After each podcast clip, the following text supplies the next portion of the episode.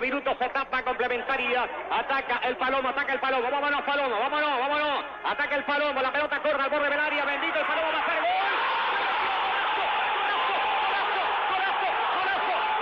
¡Golazo,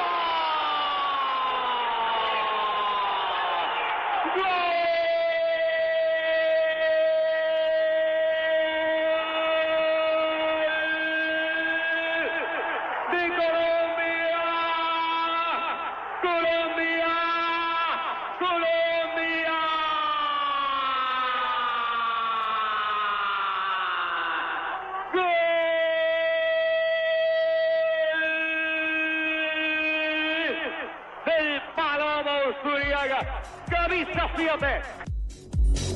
Hoy apareció el mundialista. El mundialista Apareció el Sergio mundialista. Ramírez. bueno, hoy Le cantamos un faltó gol. fue el se metió. Hoy le- ¿El se metió si era el mundialista? Eh, él sí, era el metió, original. claro, sí, sí, sí. Sí, él se metió y Ah, ¿este no camisa. era original? Camisa, sí. Camisa 7. Camisa Lo sí. que pasa es que después lo copiaron, pero el original es del mundialista. Ese, ese estilo de camisa 7, eso se debatió en una reunión en el octavo piso de la calle Colombia con Junín, en la ciudad Esas de Medellín. anécdotas son fabulosas. Me encanta. que- Claro, me cuando, encanta. cuando él las dice son, son anécdotas, cuando yo las digo yo soy un chismoso. Sí. Eh, en, en esa, Sí, en esa es. reunión, Sí, así es. Sergio estaba recién llegado, venía de ser el narrador número uno en la ciudad de Pereira y reemplazó al emperador Marco Antonio que había decidido irse a Todelar, de la voz de Antioquia a Todelar. Y entonces se buscó una manera de distinguir eh, la, la, mm, eh, la narración, de diferenciarla. Porque en la plaza estaba un narrador que con su espectacular dominaba absolutamente todo el escenario, que era Jorge Eliezer Campuzano. Y Gran entonces apareció, apareció el tema de la camisa 7. Empezamos a buscar camisa 7. Tengo que decirlo que también salió de uno de los tantos cases de las narraciones brasileñas, como el golazo, aso, aso, aso, como todo. Pero hizo parte del comité creativo, de- siempre con la filosofía de que las cosas buenas hay que copiarlas y mejorarlas. Y el Mundi la copió, y ustedes no se imaginan cómo se fue prendiendo eso por una razón fundamental, porque la tribuna alta del estadio Atanasio Girardot era una tribuna plagada de apostadores, y siempre era una pelea de, de quién ganaba la apuesta, por- porque agarraban y se sorteaban los números de las camisetas. A este le tocó el 7, a este le tocó el 11, a este le tocó en una bolsa, metían la mano y ahí se sorteaban y, y- y cazaban la apuesta. Y entonces, el, digamos que el notario de la apuesta era el mundialista Sergio Ramírez. Pero el cuento no viene con este gol de Albeiro Usuriaga, eh, exclusivamente a hablar de, de Sergio, que es un gran profesional, que está hoy en día en Puerto Colombia, dedicado a su emisora, porque tiene una emisora ahí en Puerto Colombia, una emisora de FM, y, a, y a sus iglesias. Ajá. Porque él es pastor. predicador, Él sí, es predicador, exactamente, es predicador y decidió retirarse. de- Yo me acuerdo mucho cuando cantaban los de Villera, Ruen- la de Ruencho. Camisa número 11, Ruencho. Sí. En la época, en la época, no, yo no, ¿No? tengo el tono. No. Eh, eso era en la época Pero era 87, parecido a mí. 88, ¿no? Sí, sí. bueno, eh, hoy hace nueve años, lamentablemente el fútbol tuvo una triste noticia, el asesinato del Palomo Usuriaga.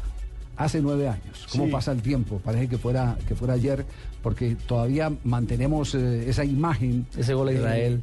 No, no solo el gol a Israel, sino esa eh, gran galería de goles que marcó con Independiente, que tal vez fue su mejor momento a nivel de club, a pesar de que él jugó en el Atlético Nacional y le tocó una época muy buena de Con el Copa que se coronó Libertadores con campeón. Nacional. ¿Se acuerdan eh, Del de ese 89? 6 a 0 con Danubio, donde fue Claro, gran protagonista? Hizo tres o cuatro. Copa Libertadores. Pero que, creo que cuatro. pero que en un estadio argentino corearan el nombre Sí. de un colombiano, el primero que logró eh, eso, primero que todos, Fue el. Palomo Albeiro Usuriaga. Y el día Javier que fue que- campeón de Supercopa, ¿no? Cuando Independiente le gana a Boca Junior, que era eh, el gran coco.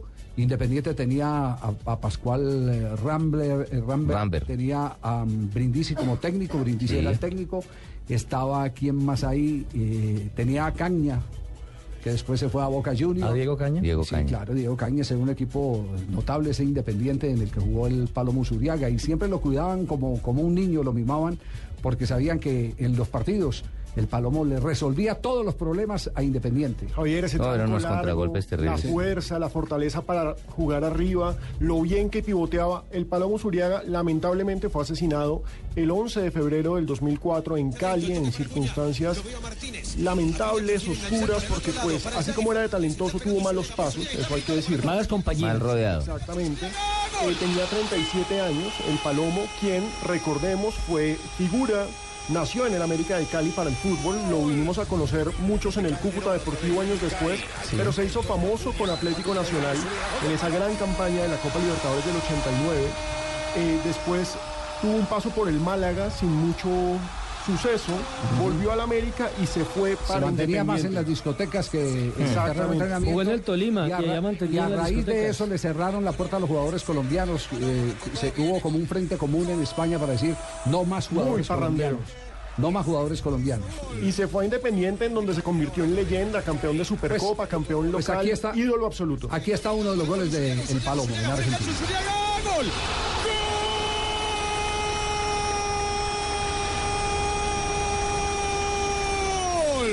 También Independiente, Calderón, otra vez bien Vizcay. Aquí la tiene el toro Acuña. El mate te la deja por el suelo. ¡Gol del Palomo!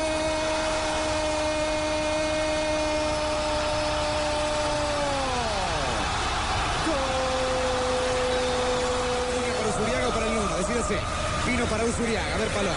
Ahí va el trotecito el Palomo. Al Palomo, es el sexto, ahí va el Palomo, la tocó, viene gol. ¡Gol de Independiente! El sexto lo hizo Usuriaga.